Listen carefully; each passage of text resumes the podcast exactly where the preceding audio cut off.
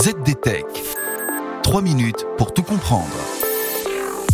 Bonjour à tous et bienvenue dans le ZDTech, le podcast quotidien de la rédaction de ZDNet. Je m'appelle Guillaume Sariès et aujourd'hui je vous explique la différence entre preuve de travail et preuve de participation, c'est-à-dire proof of work ou proof of stake en anglais.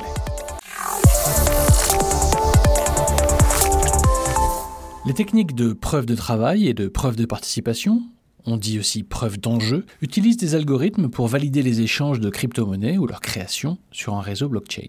En clair, ces deux méthodes utilisent des algorithmes pour sécuriser la blockchain lors des opérations de transaction.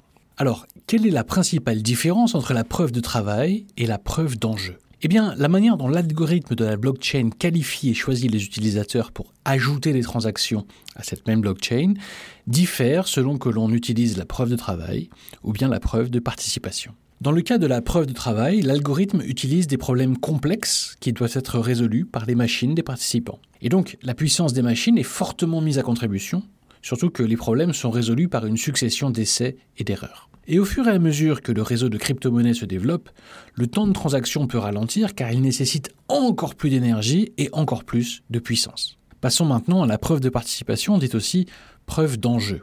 Soyez attentifs parce que ce n'est pas très très simple à comprendre. Le système de preuve d'enjeu a été conçu pour être une alternative à la preuve de travail en tenant compte de la consommation d'énergie, de l'impact environnemental et des capacités d'évolutivité. La semaine dernière, le géant de la crypto-monnaie Ethereum a franchi le pas et a fait basculer son infrastructure technologique vers cet algorithme. La nouvelle infrastructure, appelée The Merge, a réduit la consommation d'énergie d'Ethereum de 99%. Pourquoi? Parce que dans ce cas, ce ne sont pas les ordinateurs les plus puissants qui remportent la mise, mais les validateurs de crypto-monnaies qui, eux, font leur apparition. Alors là, vous vous dites, mais qui sont ces validateurs de crypto-monnaies? Eh bien, ce sont des utilisateurs de la blockchain qui possèdent déjà un certain montant de crypto.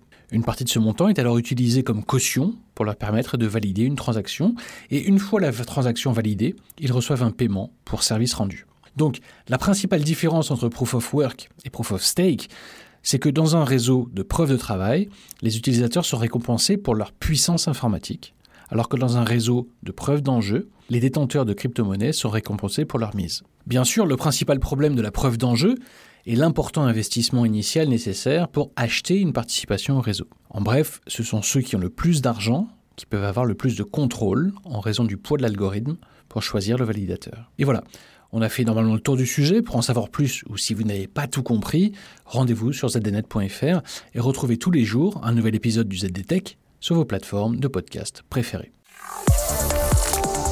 ZDTech. 3 minutes pour tout comprendre.